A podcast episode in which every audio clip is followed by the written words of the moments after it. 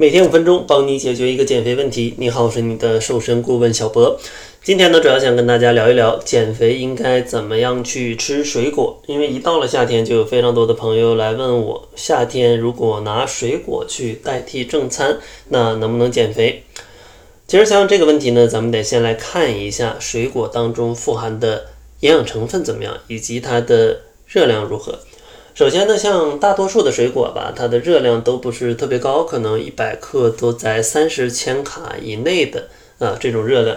相对于其他的食品来说，啊，水果的热量是相对偏低的。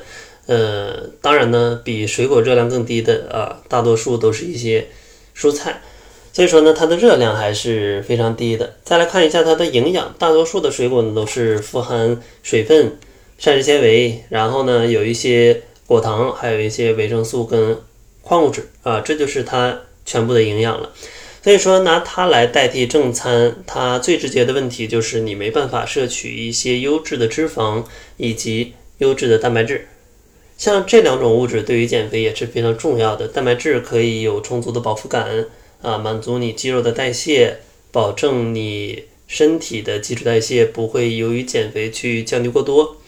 然后像脂肪呢，可以让你有更好的状态啊，你的皮肤想要好啊，你的毛发想要好，其实都离不开脂肪。甚至呢，像一些保暖或者一些饮食的幸福感，也跟脂肪有一定的关系。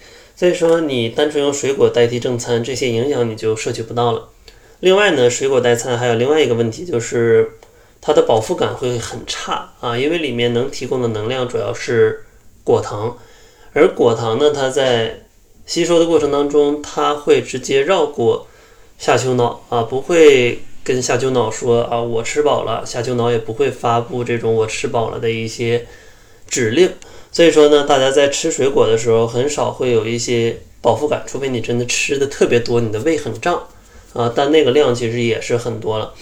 而且由于这种特性，外加果糖它是直接由肝脏去吸收的。更加容易堆积脂肪，所以说有时候你拿水果去代餐，不仅没有饱腹感，反而会让你吃下更多，而且吃下更多还更加容易堆积脂肪。这个就是非常多朋友通过水果代餐，反而越吃越胖的一个原因。所以说呢，不建议大家用水果去代替正餐啊来减肥。当然呢，水果它的营养价值也是非常高的，膳食纤维、维生素、矿物质、丰富的水分，还有比较甜的口感啊。虽然含有果糖，但是它的热量也并不高。呃，而且呢，果糖它的甜度是蔗糖的一点八倍啊，所以说只需要不太多的水果，你就会觉得非常甜啊，非常甜。所以说呢，减肥也是建议大家吃水果的，但是呢要。控制量啊，如果吃的特别多呢，就得不偿失了。建议大家呢，每天摄入水果的量在二百到三百五十克之间，差不多呢就是一到两个拳头的量啊。然后各种水果的种类呢，不用太限制，因为你吃的总量不是特别多，每周呢多换换水果的类型就可以了，千万不要一种水果啊吃到黑。